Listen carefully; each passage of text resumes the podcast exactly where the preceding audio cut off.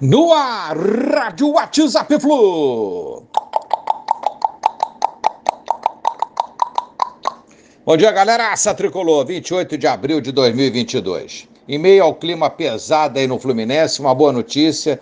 Ontem a classificação do nosso Sub-17 às oitavas da Copa do Brasil, jogo nas Laranjeiras. 5 a 0 no comercial do Maranhão, gols do Marcão, Kaique Almeida, Agner, Christian Lucas e Luiz Fernando. Valeu, molecada tricolor! Fase terrível nossa nos profissionais, né? Sem dúvida, um momento muito conturbado no Fluminense. União Santa Fé debochou do baixo público no estádio na terça-feira, agradeceu ironicamente ao estádio do Maracanã, afirmou ter se sentido em casa no Maracanã. E nem assim venceram, né? Como é que pode? Imagina a história desse time, mas Vamos deixar para lá e focar no nosso clube que está cheio de problemas, União Santa Fé que cuida dos problemas dele lá e que deboche, aguarde o jogo de volta. Fluminense precisa reagir. Vamos ver se a gente tem força até lá para conseguir uma vitória contra esse time.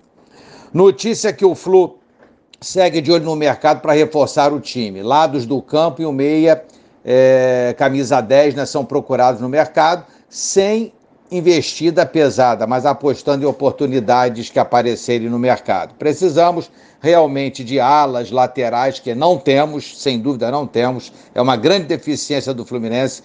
Um meia urgente para entrar no time, jogar até com ganso, um camisa 10, podendo jogar os dois, revezarem, tentar recuperar o Natan. E precisamos também de reposição no ataque com as saídas do Luiz Henrique e do Gabriel.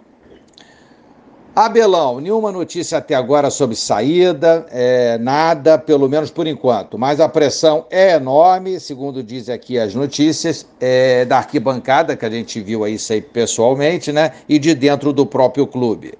Curitiba e Fluminense às 16 horas no domingo, Couto Pereira. Árbitro será Rafael Klaus, FIFA São Paulo. Hoje, amigos, tem para quem se interessar aí, 21 e 30, Petroleiro versus Barranquilha, Grupo H, o nosso grupo, né?